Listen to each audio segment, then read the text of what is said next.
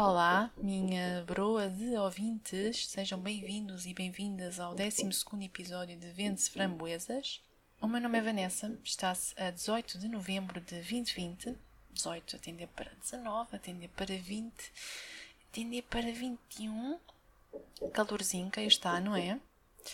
Ironicamente, na semana em que sai uma notícia de que a Península Ibérica vai assar com um aumento de temperatura de 2 a 3 graus em média até 2100, concluiu um estudo da Universidade do Algarve.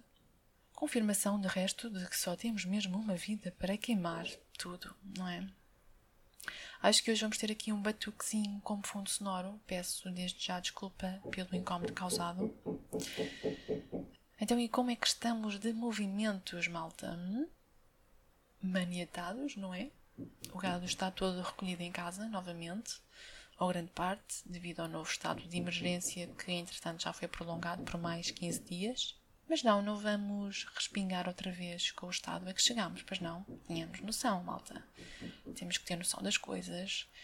E apesar de muito se poder dizer ou, ou criticar relativamente à gestão desta pandemia que, que está a ser feita pelos nossos governantes, eu acho, apesar disso, que Uh, falta muita noção a muitas pessoas, muitos agregados familiares que não se sabem comportar economicamente falando.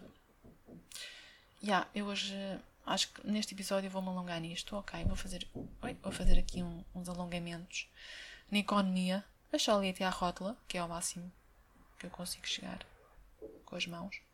Dada a minha parca flexibilidade de, de, de motora e de pensamento, alongamentos na economia, na perspectiva única de consumidora. E porquê? Porque eu tenho vindo a assistir um, a comportamentos muito umbiguistas, não há outra palavra, de agregados familiares que parecem só querer garantir uh, a paz no seu lar, para si, para os seus, garantir o seu pessoalíssimo acesso às coisas e e ao seu conforto, agora é mais limitado, mas eles esquecem-se que eles não estão sozinhos nisto, né? na, na economia.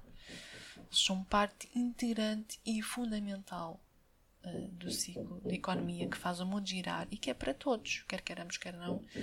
A economia, quando nasce, uh, nasce para todos, todos os contribuintes, claro. Não é uma ciência exata, é social.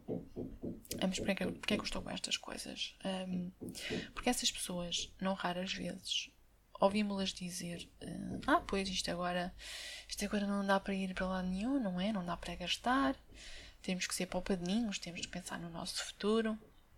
Também dizem que é muito triste ver, ver a cultura pelas ruas da amargura, coitadinha, sem apoios. Uh, mas ao fim e ao cabo, eles escolheram essa vida, não é? Dizem estes agregados familiares sobre, sobre os profissionais da cultura. Referem-se sobretudo ao setor da cultura, mas também a tudo que não seja agora uh, estritamente necessário à nossa sobrevivência. Parece que eles descartam, um, desvalorizam uh, a precariedade desses setores e desvalorizam porque agora há coisas mais importantes. Portanto, eles que se amanhem e procurem outra coisa. Afinal de contas, foram eles que se sujeitaram ou escolheram essa profissão, não é? Pá, eu acho. Este, este pensamento eu acho fundamentalmente pernicioso e errado. Porque estas famílias, esta, esta maltinha, julga que pode viver sem cultura. Acha, acha que pode viver sem cultura. E no limite até, até podem, até podem, podem conseguir, é lá com eles. Mas o que eles não podem viver é sem os trabalhadores, os profissionais da cultura, as famílias, portanto, outros agregados familiares que trabalham na cultura, porque esses outros agregados familiares contribuem também para a economia e fazem o dinheiro fluir também. Nós não vivemos num vácuo, gente, não é? Nós não estamos sozinhos, quer queiramos, quer não todos os nossos atos, o mais pequeno ato de, de uma compra de um, de um cacho de bananas numa mercearia local, por exemplo, no limite terá um impacto lá em cascos de rolha, que por sua vez terá um impacto no ciclo económico geral, que por sua vez afetará o nosso poder de compra pessoalíssimo e coletivo. é a teoria da borboleta aplicada à economia. Tudo tem o seu sítio na economia, nada do nada do que produzimos vai para um beco sem saída. Ou oh, pronto, se querem ir pela lei Lavoisier, nada se perde, tudo se transforma. Portanto, estas pessoas que dizem estas coisas são egoístas, não, não sabem viver em sociedade, trabalham apenas para garantir o seu bem-estar, mas apenas isso, não têm visão de coletivo, de todos a, a remar para o mesmo lado, para querem lá saber. E em tempos de pandemia, esta consciência coletiva ainda, ainda mais se, se estreita. E é verdade que agora temos todos de ter muito cuidado em todos os momentos, é uma questão de saúde pública.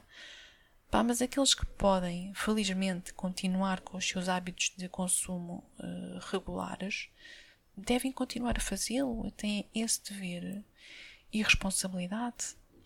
Ou deveriam ter, não é?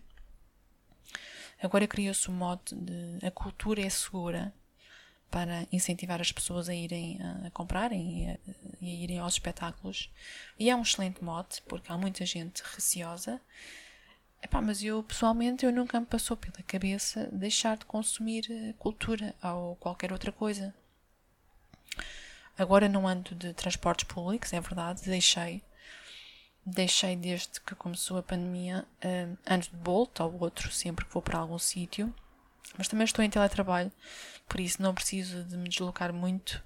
Hum, e se tivesse que ir todos os dias para um escritório, teria que usar um transporte público, forçosamente. Não, não poderia pagar todos os dias um bolo, não é? Pá, mas de resto, eu continuo com os meus hábitos de, de consumo normais. Porque é só responsável, mais nada.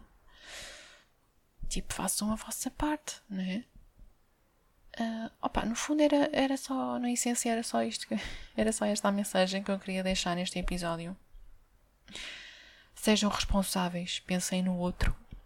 E aqui outro é, é com letra maiúscula, ok? O outro, que é o próximo.